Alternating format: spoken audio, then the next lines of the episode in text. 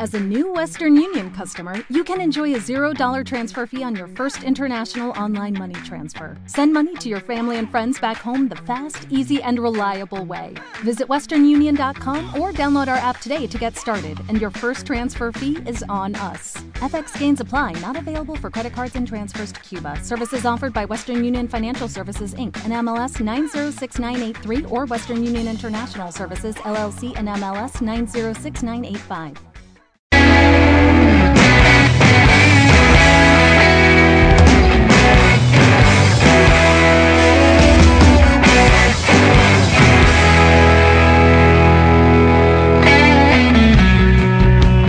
You take life, do you know what you give? Odds are you won't like what it is. When the storm arrives, would you be seen with me? By the merciless eyes I've deceived.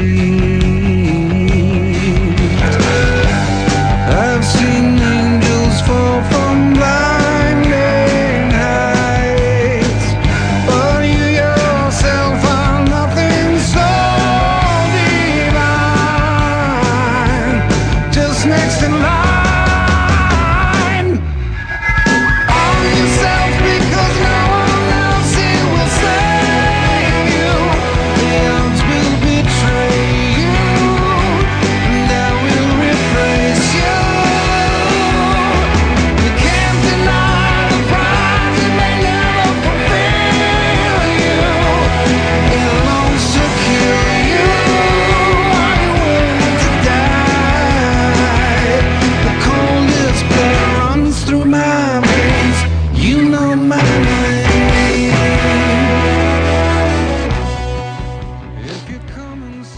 Desde lo alto del mástil de la Perla Negra, buscando el cofre del hombre muerto con rumbo hacia el fin del mundo, donde el código de los piratas no son finalmente más que unas directrices, esto es licencia para filmar, el programa de cine que semana tras semana, con algún pequeño bajón que otro, os trae las curiosidades más refrescantes, las efemérides del día y etcétera.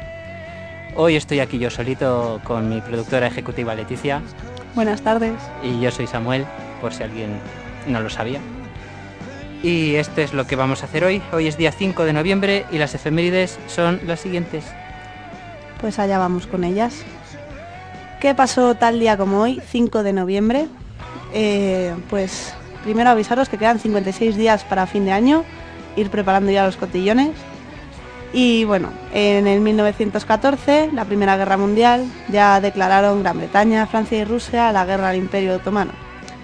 Entre otras cosas, también en el 1940 Franklin Delano Roosevelt fue elegido por tercera vez presidente. Ah, Y- eso, es- eso está bonito. Es el, es el primer presidente que consigue el tercer mandato consecutivo. Es que hace poco me he leído un libro que lo voy a recomendar, aunque no tenga mucho que ver con el cine. Da igual. Se llama La, La Conjura contra América. Es una ucronía bastante buena. Eh, cuenta que hubiese pasado si en vez de Franklin Delano Roosevelt hubiese sido elegido de- por el Partido mm, Republicano Conservador el héroe de aviación Lindbergh. Y toda la política aislacionista que él tenía, un poco antisemita también en contra de los judíos y un acercamiento a Hitler, es, una, es un ejercicio de historia alternativa bastante, bastante curioso, que juega mucho con esto. La novela es de Philip Roth, no sé si lo he dicho, que es un novelista bastante bien considerado y yo la recomiendo desde aquí a todo el que le gusten las ucronías o Philip Roth o leer. Bien dicho. Y vamos a pasar a los nacimientos relacionados con el mundo del cine. El primero que tenemos es nada más y nada menos del año 1900 y se trata de Natalie Schaffer, actriz estadounidense. Y mis perdones a Natalie Schaffer si no sé pronunciar su apellido. También destacamos, Dudo que nos escuche ahora mismo. da igual, yo, no yo me sea- disculpo. No sé. Ahí queda dicho.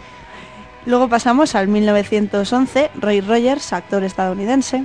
Eh, dos años más tarde, en el 1913, Vivian Leigh, actriz británica, por muchos conocidos quizá por su gran obra, que fue Lo que el viento se llevó. sí. correcto. Que era una de las que pensábamos hacer el particularísimo que solemos hacer, como sabéis, después de las efemérides y de las noticias y tal. Pero bueno, hem- hemos visto también que es una actriz que realmente para la época tiene muy, muy, muy poquitas películas. Que, o sea, quitando realmente, a ver, famosas, realmente famosas, cuenta esta, cuenta Ana Karenina y cuenta un tranvía llamado Deseo. Y para de contar. Pero es que tiene muy, muy poquitas. Puede ser ah, cualquier otra. Vete a Grace Kelly, vete a Ingrid Bergman. Tiene fácilmente más de, más de 60 películas. Pero es que esta, no sé si llega a las 30. Bueno, pero es lo que tiene, que si, si haces un gran éxito, luego te hace falta más bien poco hacer más. Y continuemos eh, después con Elke Sommer, una actriz alemana en el año 1940.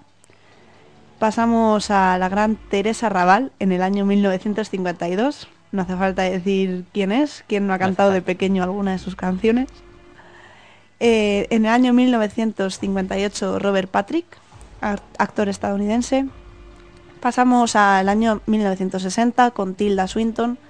También ha hecho muchos papeles últimamente. Uno de ellos fue Las Crónicas de Narnia. Más tarde hablaremos sobre ello. Sí, sí, de, de Tilda Swinton y de alguien más. Sí, sí.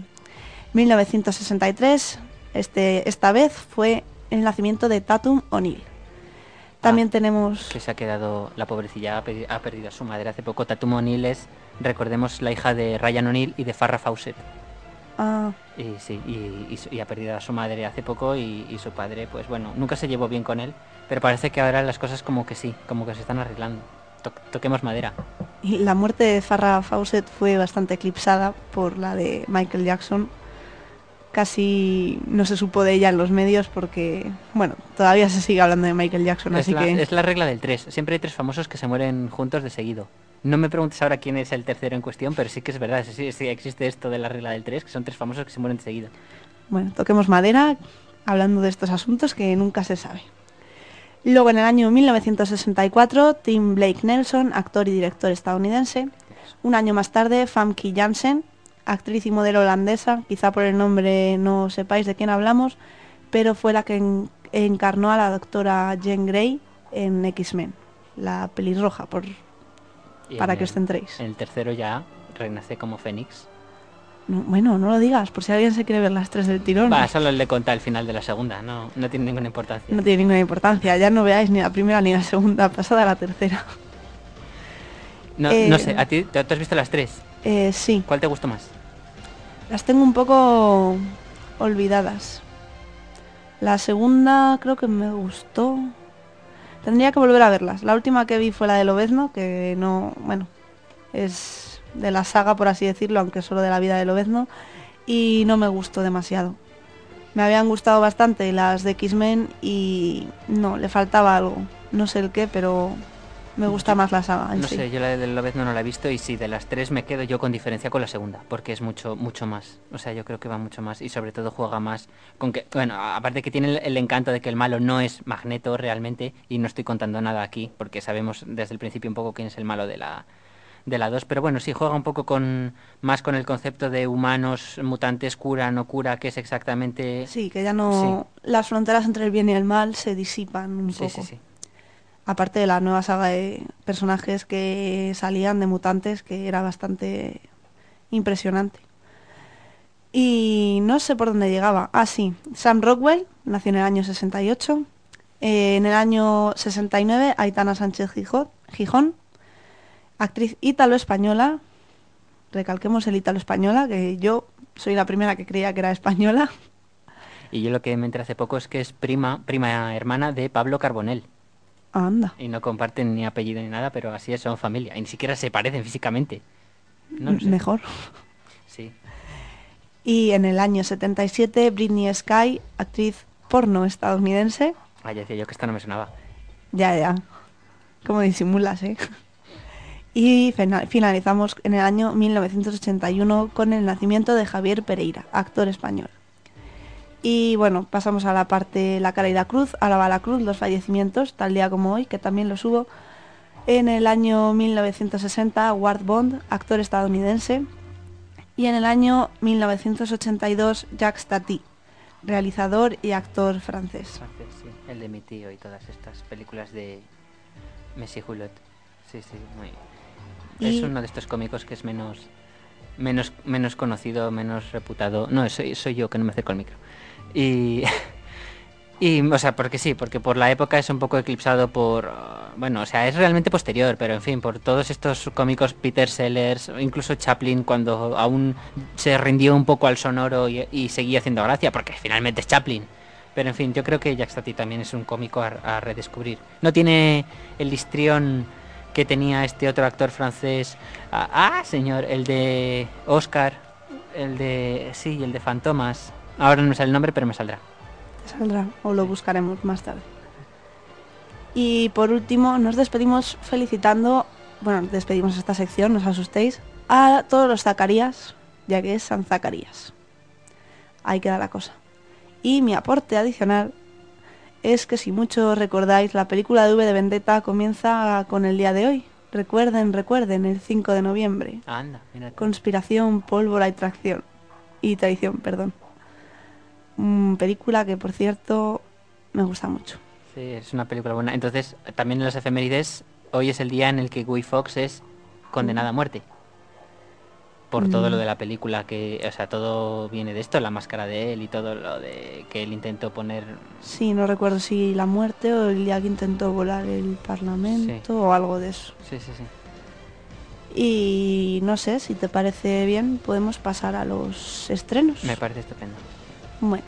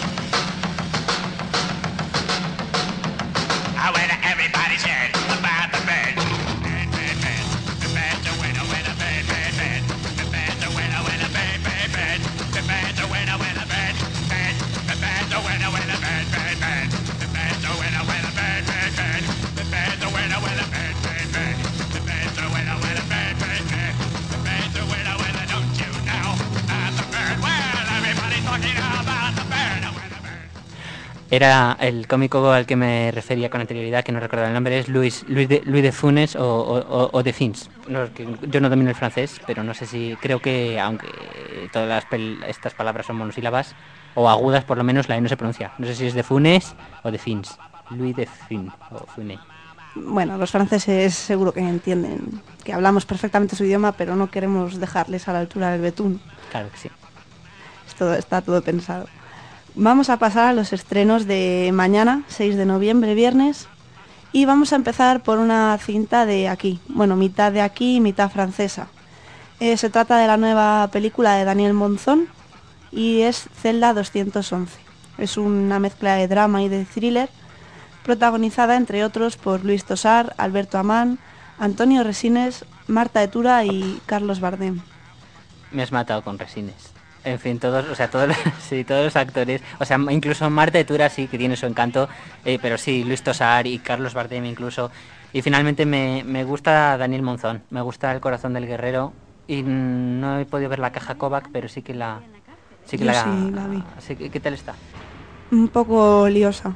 Lo Ah. malo de aquella película fue que mi hermano me la puso tan, tan, tan, tan bien que luego llegas y te falta todo lo tan, tan, tan bien que te han dicho. O sea, estaba bien, pero siempre te decepciona cuando te la pintan demasiado bien.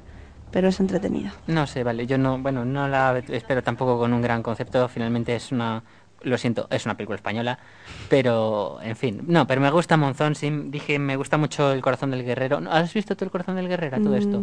Me suena, pero no... Pues sí, es de una de estas eh, películas que él se parece, o sea, se- a, a mi juicio se parece mucho a La venta del fauno. Debbie hoy no está aquí y Debbie me lo podría rebatir porque para Debbie no se le parece. ¿No será una que se... de un chico normal que se imagina luego que es el guerrero o me lo estoy inventando? Sí, sí, sí, es así. Es, pero Entonces es puede que el- la haya visto. Todo el mundo de Conan el bárbaro Sí. y todo tal, sí, sí, sí. A lo español. Eh, bueno, tiene, Bueno. ti- tiene sus apuntes español, tiene el eso de que Santiago Segura es el brujo místico hechicero y pues tiene sus excesos. No vamos a negar que Santiago Segura con todo pues tiene sus excesos. Y no, pero sí, finalmente a mí me parece una película muy muy parecida al laberinto del fauno, pero con todo, es pues una película encomiable y es mucho, es muy, muy, muy anterior. Pero sí, eh, iría, iría a ver ya esta película, yo creo que sí. Yo, también. sí. Vamos a ir un poco del tráiler. Lo importante es que no te confíes. No te olvides nunca de dónde estás. Mírales de frente, a los ojos. A la enfermería, Armando. Vamos a meterle a la 211. Os voy contando un poco. Eh, Juan es un funcionario de prisiones que se presenta en su nuevo destino un día antes de su incorporación oficial.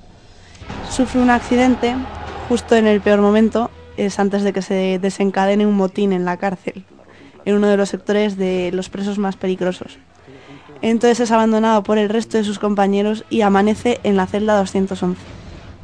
¿Qué pasa? Que comprende en ese momento su situación y se tiene que hacer pasar por un, eh, por un preso entre los amotinados para salvarse. Ostras, yo es que no sabía de qué iba a jugar, pero ahora me, me- me está gustando. No tiene muy buena pinta, por lo menos la trama.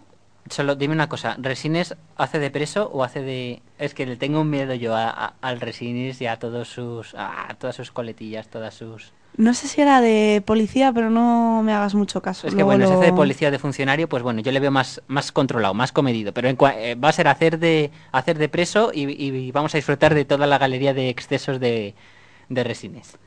No, juraría. Luego lo, lo confirmo, pero voy a... Mientras vamos a hablar... Y me has dicho que también está Luis Tosar. Sí, Sí, creo sí. que Luis Tosar es el protagonista, vamos, el funcionario que se tiene que hacer pasar por preso. El, Ah. el Juan que hemos dicho. Ah, pues fíjate que yo le veía más como malo. Ma- O sea, más como ma- malo, vaya. O el líder del motín o algo así. O... No, no lo sé, vale. O sea, o sea, tú O- los- eres tú el que lo sabe. La que lo sabe. No, ahora ya estoy dudando.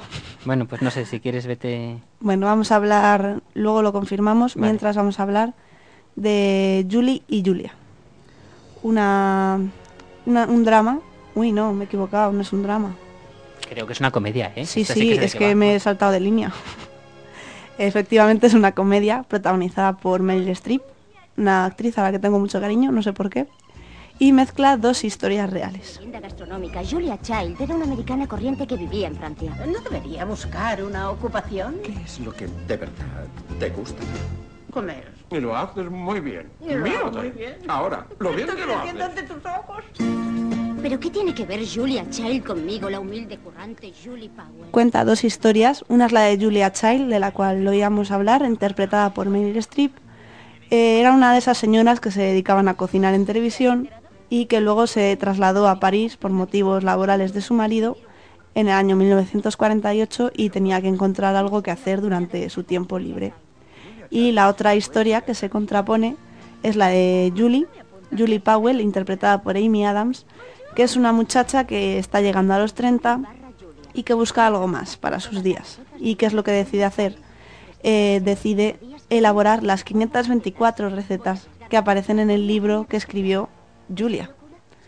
Y bueno, mezcla las dos historias, promete por lo menos pasar un buen rato. Y nada, la dirige Nora Ephron, es un biopic, comedia dramática, como hemos dicho, y ya hemos dicho Meryl Streep, Amy Adams, y les acompaña también Jane Lynch. que le dio la receta a una mujer para cambiar su vida. ¿Qué ocurrirá si no termino a tiempo? Habré malgastado un año de mi vida. ¡No! Todo se me cae al suelo. Uh, no se vengan abajo, sean valientes. De la guionista y directora Nora Ephron, Está bueno. Sí que está bueno, ¿verdad?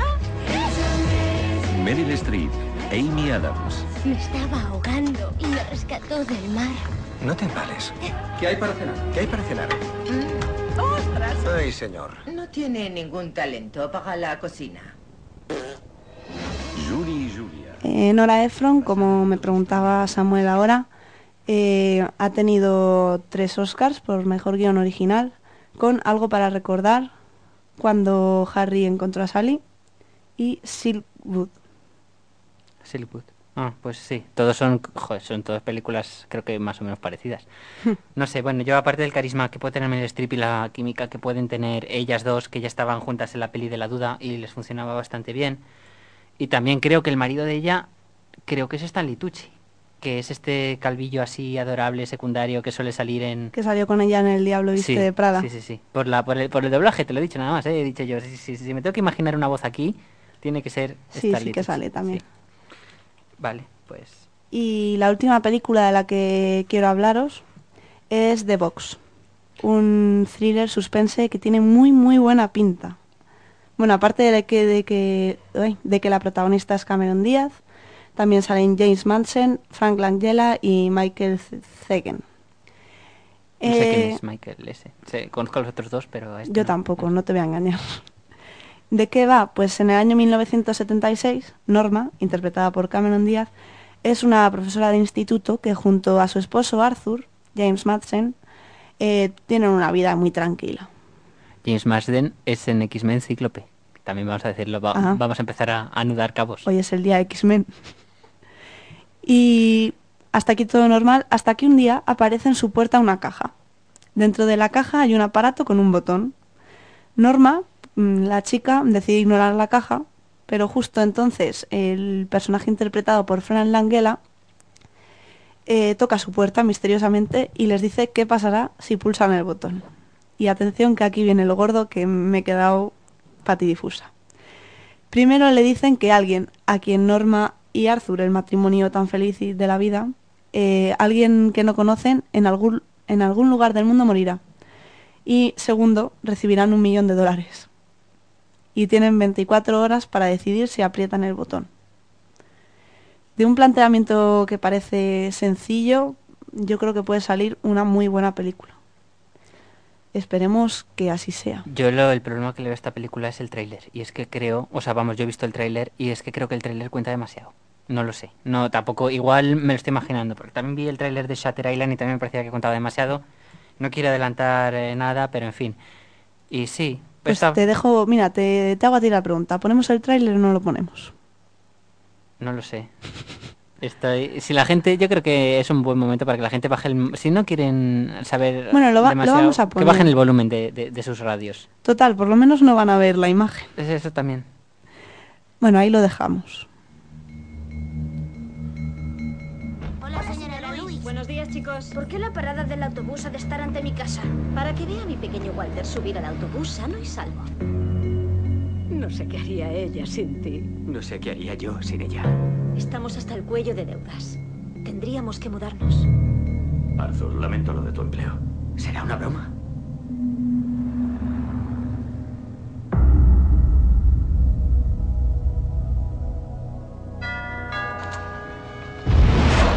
Señora Luis, supongo que recibió la caja.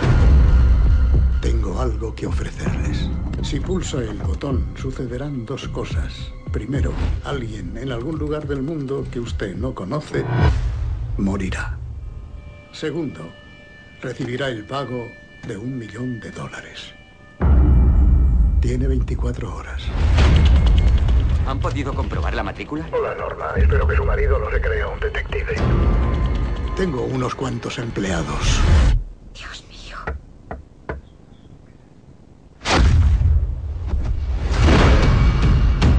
¿Te están apretando las clavijas? ¿Y si decimos que no? Siempre hay consecuencias. Te está poniendo a prueba.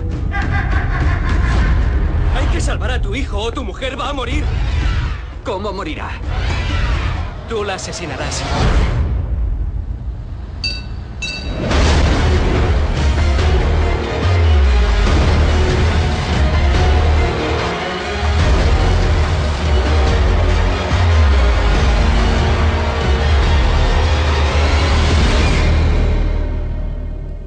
Caja.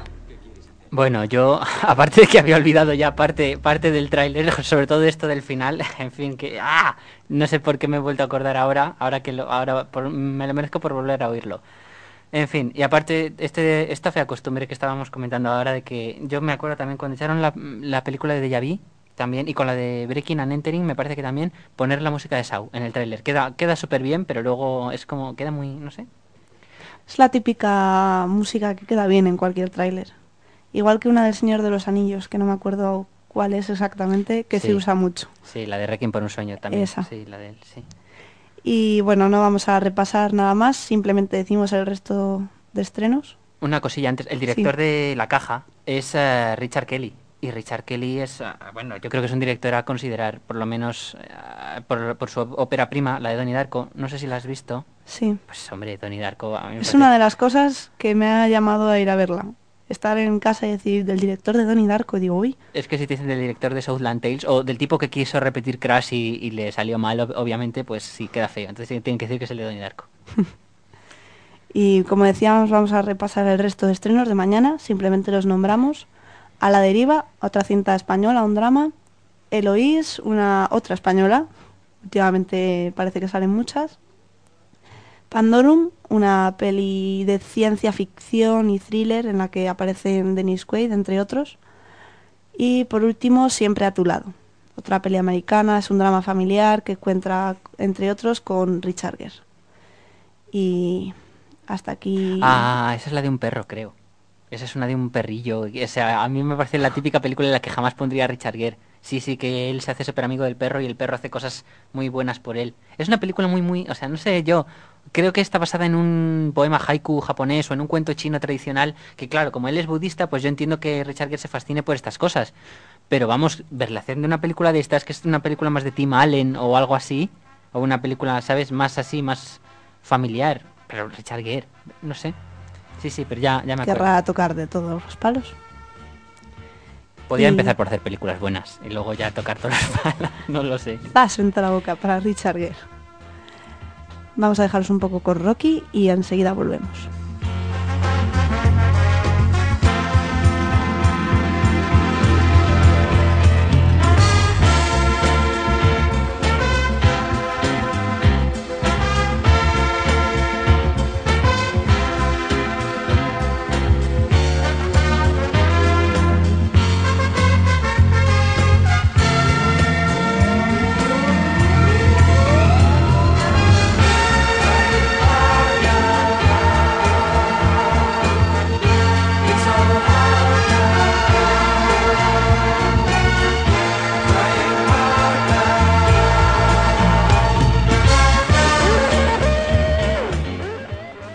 Bueno, pues ya después de este momento musical pasamos a la sección de noticias.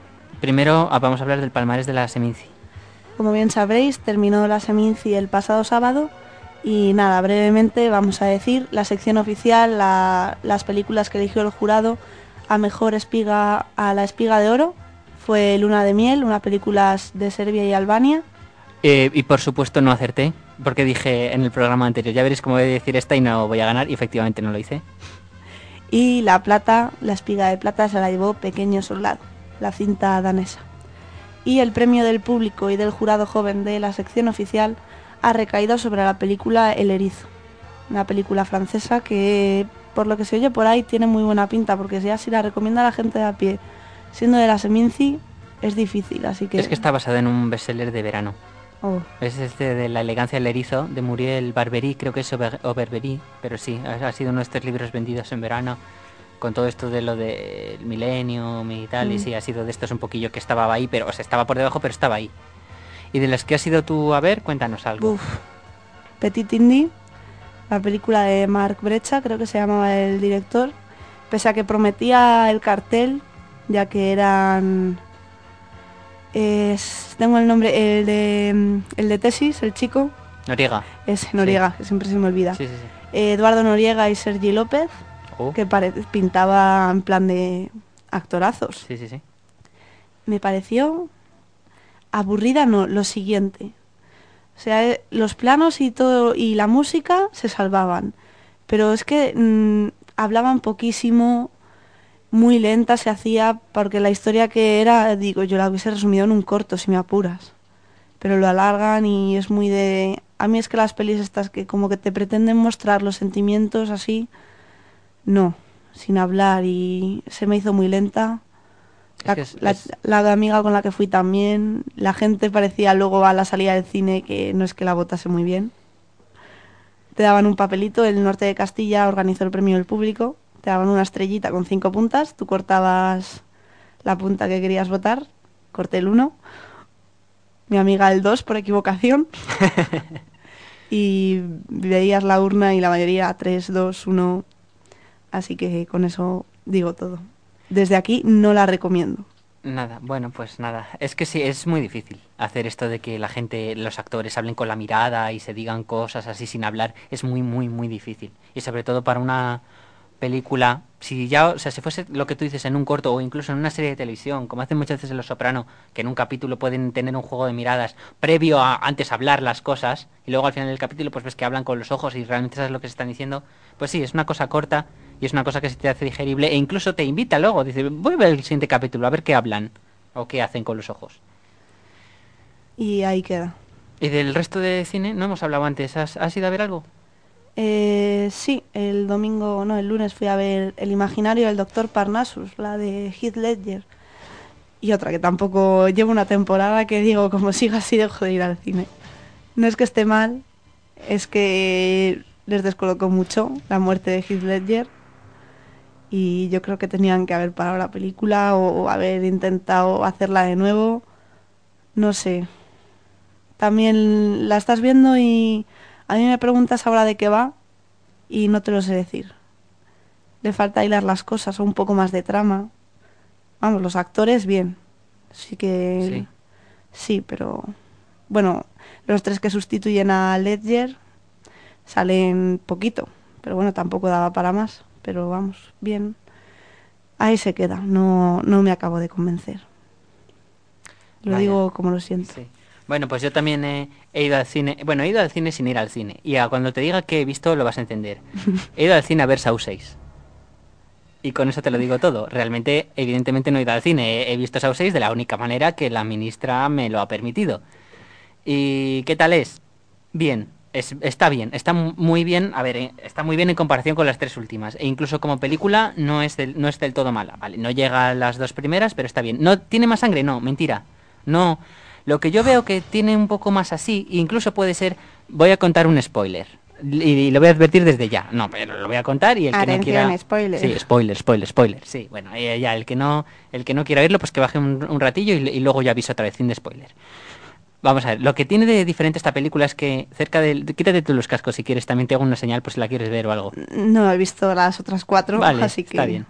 Bueno, lo que tiene esta película es que en las películas anteriores el, el- siempre el sujeto del juego sigue el juego poco más o menos hasta cerca del final cuando realmente ve una posibilidad más cercana a salvarse que seguir el juego y obviamente fracasa. Y acaba muerto, mutilado o encerrado o lo que sea. En cambio, en esta, lo que yo he visto que es la novedad es que el tipo sigue el juego, sigue el juego realmente durante toda la película, sigue el juego siguiendo todas las reglas y siguiendo tal, y haciendo todo lo que tiene que hacer, y realmente al final muere. El tipo, sí. O sea, porque, bueno... Ahora entiendo lo del spoiler.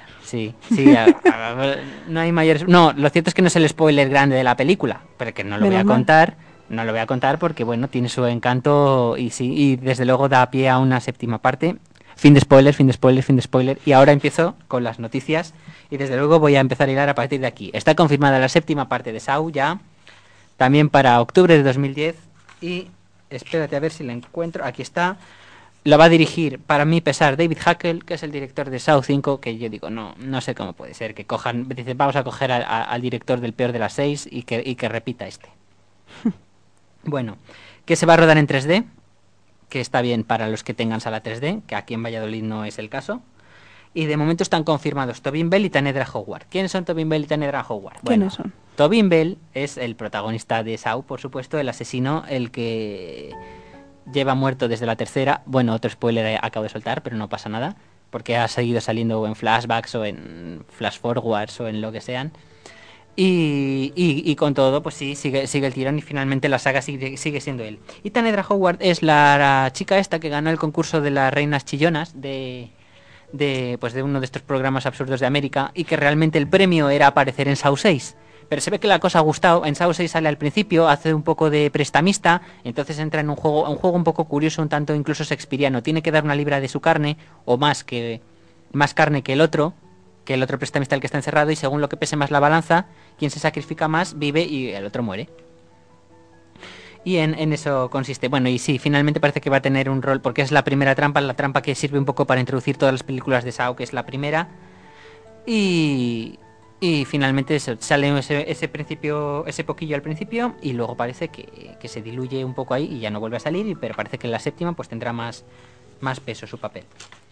Bueno, más noticias. Voy a, voy a meterme. No me quise meter en el otro programa porque, bueno, me parecía que la cosa aún no estaba. Ahora parece que la cosa se ha, se ha suavizado un poco, entonces yo ya voy a entrar un poco al trapo. Culebrón Roman Polanski. ¿Qué ha pasado con ¿Dónde- Roman? dónde llega este Vamos, bueno, vamos a, vamos a recordar Roman Polanski, que fue hace muchos años acusado de violar a una niña. Eh, desde luego, él nunca volvió a América, ni siquiera mm, para recoger su Oscar del pianista. Y, y este aquí que estaba un día el bueno de Roman rodando una película en Suiza, cuando de pronto, ah, sorpresa, pues la, Guardia Suiza pues le aprehendió.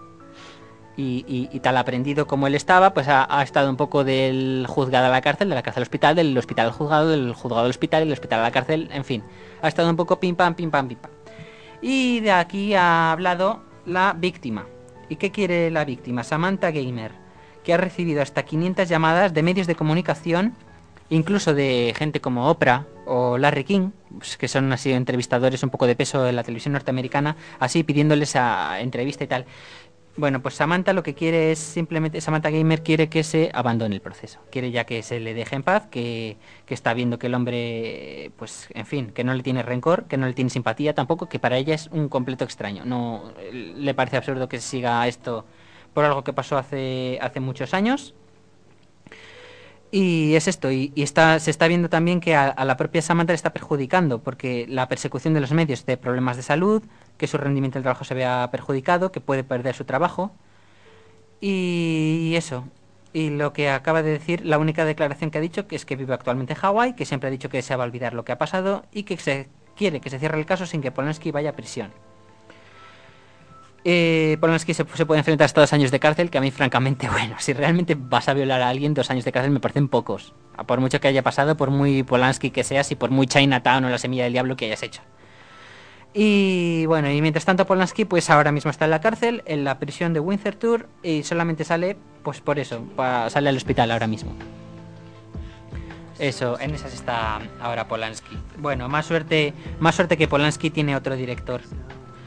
Woody Allen. Woody Allen sigue con su habitual energía de rodar una película al año, pues en 2010 ya, ya la tiene casi, casi hecha, casi preparada. You will meet a tall dark stranger, o lo que es lo mismo, conocerás a un extraño oscuro y alto. Es Mm. nueva película donde no se sabe de momento si es una comedia o si es un drama, solo se sabe que es un romance, es romance, todo como todo lo de Woody Allen siempre, hay su componente de amor. Y bueno, tiene a Anna Friel, Anna Friel, que es la protagonista de Pushing Daisies y que también sale en Sueño de una noche de verano y que rodó su papel en un solo día. O sea, de- debo suponer que es solamente un, un lo que tiene Anna Friel.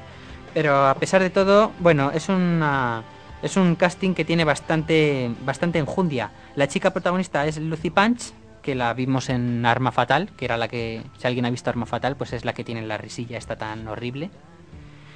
Eh, Lucy Punch en un papel que se han disputado desde Nicole Kidman hasta Caris Van Houten. ¿Y Caris Van Houten quién es? Pues Caris Van Houten, si alguien ha visto Valkyria, si alguien ha sufrido Valkyria, por lo que tengo entendido que nadie puede ver Valkyria, solo se, se la puede sufrir, yo no la he visto. Yo me gustó. ¿Sí te gustó? No sufrí. Sí que fui con gente que parece que sufrió. Bueno, aclaremos el término sufrir, no es que les hiriese la sensibilidad, es que no les gustó Sí, una sí, mierda. A eso, a eso estábamos, sí. Pues Debbie, Debbie, Debbie- a Debbie tampoco le gustó, es lo que yo tengo entendido. Yo no la he visto y sí que me gusta Brian Singer. Igual algún día si tengo tiempo y ganas la veré. Pues bien. Bueno, estaba diciendo que es Van Houten, sí. Y en el casting contratados pues un, un buen un buen puñado de actores. Ewan Bremner, que Ewan Bremner, si alguien ha visto Trainspotting, pues es Spud, que desde Trainspotting no ha hecho gran cosa, pero en fin, esto parece ser no una vuelta grande, porque finalmente sigue sin, ser un actor muy tal y realmente nunca se ha ido, ha seguido haciendo sus papeles y pero nada muy así. Josh Brolin, Josh Brolin, que si alguien sabe, si alguien no sabe quién es Josh Brolin, pues bueno, ha tenido unos últimos años muy muy movidos, pues protagonizando Planet Terror o No es país para viejos o esta otra película, la de el, eh, Harvey Milk. Mi nombre es Harvey, Harvey Milk, que no la protagoniza él, bueno, él, él finalmente coprotagoniza. Es un secundario de estos de lujo. Naomi Watts, Anthony Hopkins y nuestro Antonio Banderas, donde sería otro Ole. actor español que trabaja con Woody Allen desde Penélope Cruz y Javier Bardem en la muy mejorable Vicky Cristina Barcelona. Altamente mejorable, yo creo que es esa película. No sé si tú la has visto. Mm, Me gustó. Si te gustó, el, Sí. el narrador sobra. El narrador sobra. Juan Antonio salió de su casa. Vale, yo le estoy viendo que está saliendo de su casa. No sé, a mí, a mí me gustó muy De todas muy formas, poco. no sé si ha sido la primera que he visto de Woody Allen. Es que no sé si había llegado a ver antes. Ahora he visto dos Tiene más, delito, pero alguna vez tenía que ver alguna. Sí, no sé. Eh, ¿Y de las que has visto, cuál es la que más te gusta? Eh, bueno, he visto Scoop y Match Point. ¿Y cuál? Mm, me han gustado las dos bastante. Es que a mí Match Point eh, es la de momento, o sea, quitándolas así, Me quitándola gustó de- mucho la trama de Match Point. Match Point está muy muy bien. A mí me gusta mucho Match Point. Bueno, vamos a ver otro otro director eh, de culto, Christopher Nolan, director de Following, Memento, Insomnia o las dos películas del Caballero Oscuro o, o de Batman, vaya, de las dos últimas, o la del truco final, también muy mejorable. Finiquita la película Inception con Leonardo DiCaprio, Marion Cotillard, Ellen Page, Cillian Murphy, Tom Berenger, Michael Caine, Lucas Haas, Ken Watanabe y Joseph Gordon-Levitt. O sea, todo un casting, Carterón. sí, sí, impresionante, de una película cuyo argumento no ha trascendido absolutamente nada, cero. El April's Full Day, que es eh, como el Día de los Inocentes que tienen los norteamericanos, que lo tienen en abril, se dijo que iba a ser todo una cosa de un tipo de una silla, que iba en una silla de ruedas y que iba a viajar en un universo paralelo, y luego se descubrió que realmente habían copiado el argumento de Avatar. Pero bueno, sí, obviamente no tiene nada que ver con, con, con la película Inception. Eh, justo antes de esta, Leonardo DiCaprio, que es el protagonista de Inception, como ya he dicho, va a estrenar Shutter Island, una película un poco de misterio y de terror, es la que te he dicho antes que el tráiler dice demasiado, eh, de Martin Scorsese. Le dirige Scorsese una película de miedo un poco extraño, pero bueno, también tiene un casting de lujo. ¿De lujo? No, de lujo. De lujo. Bien. Con Mark Ruffalo, Ben Kingsley, Jackie L. Haley, Emily Mortimer, Michelle Williams, Elías Coteas, Patricia Clarkson y Ted Levine. O sea, todo, todo, un, todo, un, todo un plantel.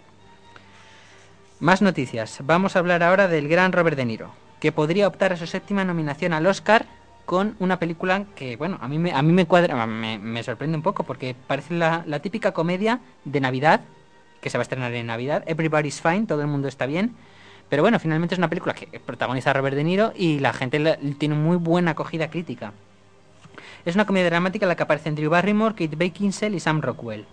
¿Y de, de qué va esta película? Bueno, pues va de que eh, él es un padre de familia que cuando muere su mujer descubre que ella era la que realmente le mantenía a él conectado con el resto de su familia y organiza una cena navideña para recuperar un poco ese contacto con sus tres hijos, que son los tres que te acabo de mencionar.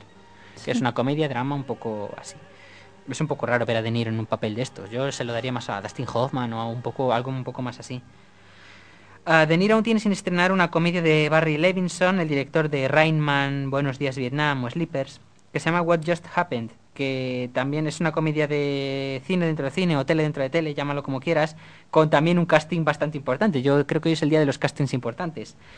Eh, también están Kristen Stewart, Catherine Keener, Stanley Tucci, Robin Wright Penn, John Turturro, Michael Wincott, Bruce Willis y Sean Penn. Y Sean Penn que, ha- que hace de sí mismo, hace de Sean Penn. Tam- también Bruce Willis para los fans del videojuego Kane y Lynch, que espero que sean pocos, porque a mí me parece un videojuego bastante lamentable, pues va a hacer la película de Kane y Lynch y él va a ser Kane. Más, más, más, más. Aquí tengo. Vale, otra gran otra película que he tenido, sí, otra gran película que tiene una gran acogida crítica ha sido la de Sylvester Stallone, de Expendables. Sí, la, sí, no me sí, sí, es cierto. El actor que también prepara Rambo 5 ha rodado un largometraje que es eh, la típica historia de un grupo de mercenarios que viaja a Sudamérica para derrocar a un dictador. Pero ¿qué pasa?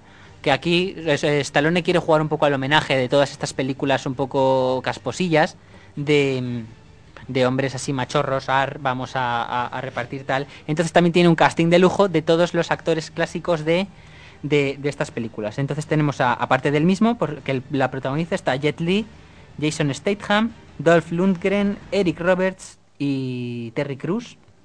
Terry Crews, que es el negrazo este enorme de Gamer o de Terminator Salvation. Otros cachas extras habituales en este tipo de películas, como pueden ser Randy Couture o Steve Austin, que son menos reconocibles. Y hay cameos. Cameos de Brittany Murphy y también de otros cuatro tipos duros, como son Danny Trejo, Mickey Rourke, Bruce Willis y Arnold Schwarzenegger, que supondría su primer film en seis años. Este película se estrena en 2010 y Schwarzenegger la última película que hizo fue la de La Vuelta al Mundo en 80 días, que tenía ese cameillo pequeño. La creme de la creme se ha reunido, ¿eh? Sí, pero yo aún así echo de menos a otros grandes casposos como pueden ser Chuck Norris o Steven Seagal o incluso Van Damme. No sé, por, por buscar a gente casposa, pues busca mira, de Chuck estos. Norris espero que algún día se haga alguna película. alguna más. No, sobre, sobre él. Ah, sobre él. Sí, sí. O recopilatorio de sus millones de chistes. Es posible. Bueno, pues yo creo que con esto ya ah, terminan las noticias. Así que si quieres pasamos ya a nuestros particularísimos. Pasemos, pues. Bueno, pues eh, en principio iba a hablar de Robert Patrick, pero al final eh, lo, lo he descartado porque finalmente tiene muy poquitos papeles memorables. Tiene este, es el T-1000 de Terminator 2, el- o tiene un papelillo en La Jungla de Cristal 2 también, y bueno, finalmente se está curtiendo en la televisión. Tiene un camello en Perdidos, otro en Los Soprano, pero en fin, no sé si tú quieres decir algo de Robert Patrick. No, la verdad es que... Vale, pues entonces vamos a pasar a Tilda Swinton. Tilda Swinton, que nació en 1960 en Londres, bueno, eh, vamos a decir que no suele hacer siempre de mujer. Como curiosidad, ella ha, ha actuado de Mozart en teatro, ha hecho de un noble de la era de la reina Isabel en la película Orlando de 1992 y era el ángel Gabriel en Constantine, que a mí me parece uno de sus mejores papeles. Y bueno, también como curiosidad, en sus en los días que ella no tenía que rodar en las crónicas de Narnia, en la primera parte, ella no ella ella no estaba dentro del set, pero estaba fuera dándole valor y coraje y consejo a los a los actores niños. Estaba ahí pues diciéndoles, "Venga, actúa así." Sí, sí, está bien.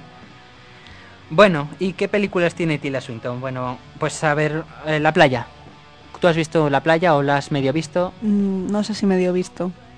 No es lo que tiene que la pongan en la tele a las 12 de la noche y te quedes dormida. Es que yo tampoco la he visto. Vale, pues nada, nos saltamos la playa. Si alguien ha visto la playa, pues que recuerda a Tilda Swinton con cariño como haremos nosotros. Vanilla Sky. Yo no recuerdo qué papel tenía en Vanilla Sky. Mm, estoy dándole vueltas, pero es que le confundo con el papel que tiene en El ladrón de orquídeas. Que es que no sé. No sé qué papel tenía ella en Vanilla Sky. Yo te no lo digo ahora, puedes seguir Sí, si quieres. mencionando películas. Sí, pero no creo que por el nombre me, me digas nada, pero vale. Adaptation, El ladrón de orquídeas, que ya hablamos la semana pasada, que la dirigió Spike Jones. Sobre Charlie Kaufman, bueno, pues ella es la productora del estudio que le ofrece a Kaufman la posibilidad de dirigir el. de escribir el libreto del libro que escribe Meryl Streep. Y. En- bueno, lo de Vanilla Dímelo, Sky es Rebecca Derborn. si Rebecca te- Dearborn. Pues ah, de momento no, Rebecca Dearborn. No, es que sé que tiene algo que ver con él, con Tom Cruise, pero es que no me digas qué. No la he visto, así que no, no te puedo ayudar. Vale, bueno, pues otra película que. Bueno, es Constantine. Ya hemos. ah, así que has visto Constantine. Sí. La Yo verdad es que, que es- Tilda Swinton es tan andrógina que por eso gusta. Es andrógina, sí, me gusta esa palabra, sí. Eh, pues sí, y yo creo que tiene ese papel así bonito en Constantine. y Yo creo que finalmente es una película que a considerar. No, Mm, fue muy muy destrozada por los críticos, pero a mí finalmente me gustó. Bueno, yo es que odio a Keanu Reeves. No es que le odie, es que su, su abanico de caras se reduce a una Sí, o a dos. A la de los ojos abiertos y a la de los ojos cerrados. Y ni siquiera. Medio abiertos y medio cerrados son. bueno. Pero bueno. Eh, tiene dos películas con Jim Jarmusch, Flores Rotas y Los Límites del Control, que no he visto ninguna. Y es una pena porque me gusta mucho Jim Jarmusch, me encanta Deadman y me encanta Ghost Dog, pero no he, no he podido ver ninguna de sus películas con Tilda Swinton. Las Crónicas de Narnia, venga, que esta sí la has visto tú. Cuéntamela un poco que yo no... Pues una fabulilla infantil. Solo vi la primera. Muchos efectos especiales, pues muy muy Disney, muy vamos a contar una historia, estos son los buenos, estos son los malos, y aquí tienen que ganar los buenos porque esto es Disney. Sí. Y bueno, el papel que hace Tilda Swinton, pues hace muy bien de mala, igual que hace muy bien de tío, hace muy bien de mala, hace muy bien esas cosas. Y, y nada, es muy, muy para niños. A lo mejor ya se queda un poco, es poco adulta, quizás. La película, no Tilda Swinton. Sí, sí. Vale, el curioso caso de Benjamin Button también, que hace de la, del el primer amor eh, carnal de Benjamin Button, de la primera... Bueno, no, miento, porque, claro, el primero es la prostituta. Ah, bueno, vale, pero... Bueno, sí, amor- dentro de... Sí, es la mujer madura que finalmente... Es la nadadora, creo, sí, o algo Sí. así. Sí, sí, sí. Bueno, tiene ahí ese, ese papelillo en el que está ella, pues, pues haciendo bien, actuando sin aspavientos y con eficacia. Bastante bien. Algo... ¿A ti te gustó el curioso Benjamin sí, me gustó. A mí no me gustó el final. Es de estos finales que Mm. tú dices, venga, ya. O sea, pasa así, sale esto así, el colibrí. No, o sea, sin contar mucho. El sí, Ah, yo vale, digo, empieza lo veo y digo, Jesús, venga ya. Bueno, No. vamos a callarnos. Bien. Ah, sí, y espérate porque me he saltado quemar después de leer. Vale, yo creo que de todo el casting cómico de Quemar después de leer es ah, la más mejorable. No sé, igual porque el papel que exige ella no exige que sea cómico. Finalmente es la mujer del... De, o sea, es la mujer de Malkovich. Es finalmente la que pierde el CD. Yo creo que, por ejemplo, en esa faceta de la historia se la podía haber explotado más a ella. En plan, ay, yo qué sé, o tener una conversación absurda y que pierda el CD de la manera más tonta. Pero, en fin. ¿Tú has visto Quemar después de leer?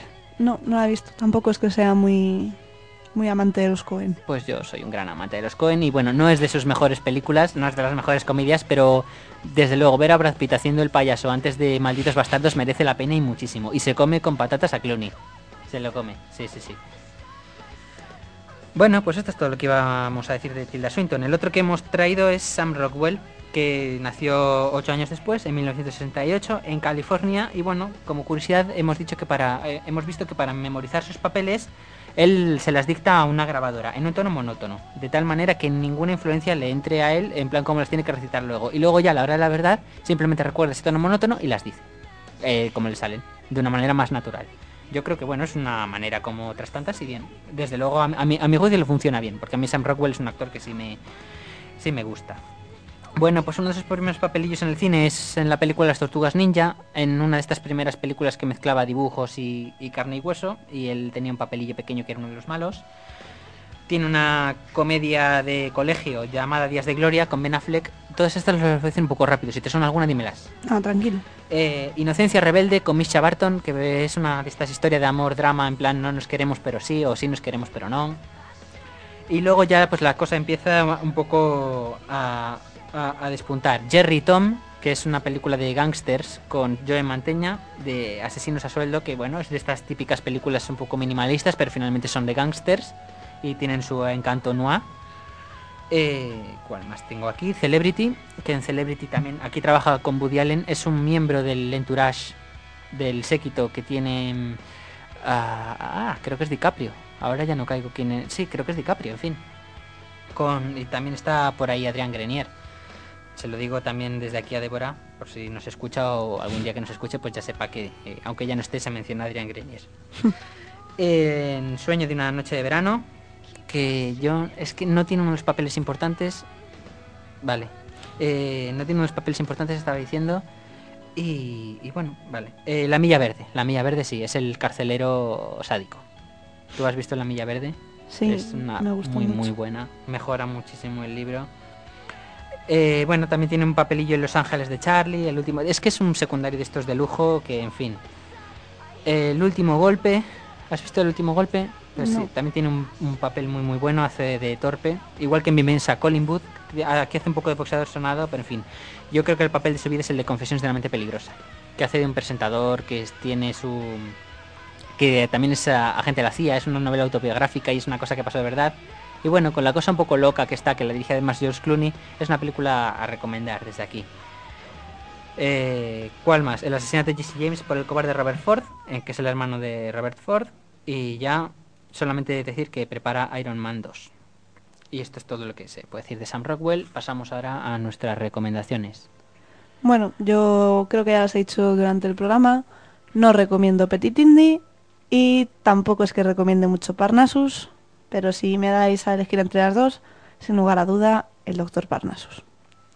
Bueno, pues yo voy a recomendar una película que he visto por la tele de, de- creo que es de 2006. La película se titula Big Nothing o Gran Nada y es una película de David Schwimmer en un papel que le va bastante bien. Es no se acerca tanto a Ross como a él como él querría realmente porque él, o sea, un poco para, para desembarazarse un poco de lo que significa Ross, pero a la vez para el público sigue siendo cercano a él y también está en esa comedia Simon Pegg, el gran Simon Pegg de Zombies Party de Arma Fatal, que no me cansaré de elogiar. Y bueno, cuento un poco de qué va la película porque es una premisa bastante es una comedia muy muy muy negra y es una premisa bastante buena. Él, eh, este Schwimmer, eh, está esperando que le publiquen un libro sobre los agujeros negros y mientras tanto vive del dinero que, que entra su mujer en la casa. Su mujer es la sheriff del pueblo. Entonces él, cansado de vivir de- del dinero de ella, entra a trabajar en la compañía de teléfonos y se hace amigo de Gus, que es eh, Simon Pegg, y por una, por una cosa un poco culpa también del otro, pero finalmente por un error de él, le despiden el primer día.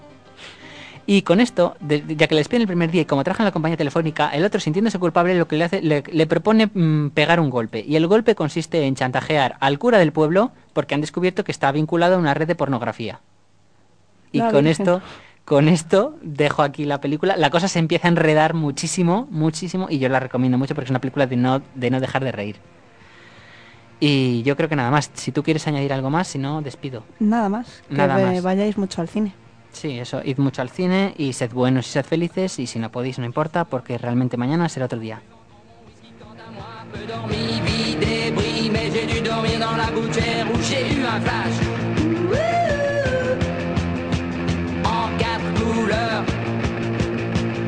un matin, une louloute est chez moi, poupée de cellophane, cheveux chinois, un sparadrap, une gueule de bois. A bu ma bière dans un grand verre